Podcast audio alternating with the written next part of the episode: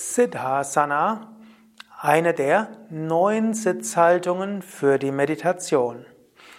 Ananta und Sukadev begrüßen dich zusammen mit Tim hinter der Kamera zu einem Video, Asana-Video, ebenso Siddhasana. Siddhasana heißt die Stellung des Vollkommenen. Siddha heißt der Vollkommene. Siddhasana ist auch die Stellung, die dich zur Vollkommenheit führen will. Die Hatha Yoga Pradipika lobt Siddhasana in besonderem Maße.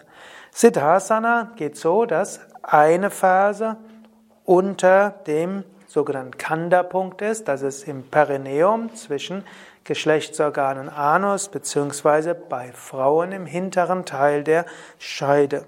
Und die andere Phase ist am Schambein gelegen. Also die eine Phase zwischen Geschlechtsorgan Anus, die andere am Schambein. Es gibt dabei verschiedene Varianten. Ananta zeigt es jetzt gerade so, wo die Beine relativ weit auseinander sind und die Fersen nur leicht anliegen. Es gibt es auch als Variante, wo man fast auf der Ferse drauf sitzt und wo die, der Fuß so ein bisschen nach hinten rausragt und die andere Phase so ist. Da muss man etwas üben, dass dabei das Becken nicht schief ist. Für die meisten Menschen ist es aber leichter, mit Kissen zu sitzen.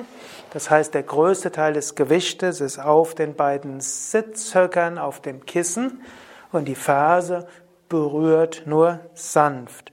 Und die andere Phase ist entweder so, dass der Fußrücken auf dem Oberschenkel ist, wie ich es gerade hier zeige.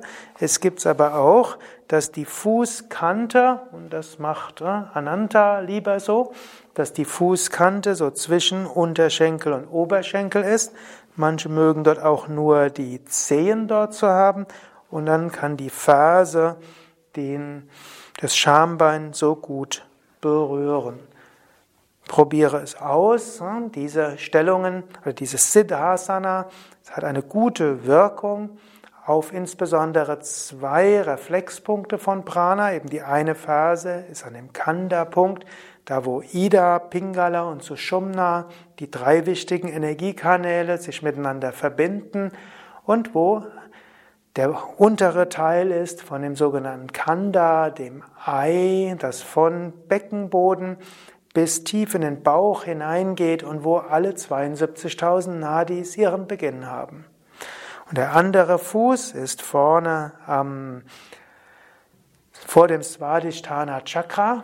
Und wenn diese Phase an der Stelle ist, dann sorgt das auch dafür, dass Saraswati Nadi, das ist der Energiekanal, der an der Vorderseite des Körpers sich befindet und der auch der Sushumna entspricht, dass auch dieser Energiekanal eine gewisse Stimulierung bekommt, aber auch, dass das Prana mehr durch die Sushumna nach oben steigt und weniger durch vordere Saraswati Nadi.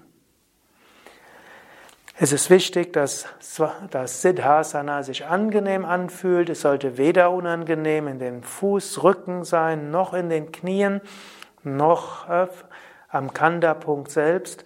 Wenn es unangenehm ist, wäre es vielleicht gut, einen Yogalehrer, eine Yogalehrerin zu fragen und zu schauen, wie du es vielleicht so machen kannst, dass es für dich funktioniert. Oder über eben eine andere Sitzhaltung.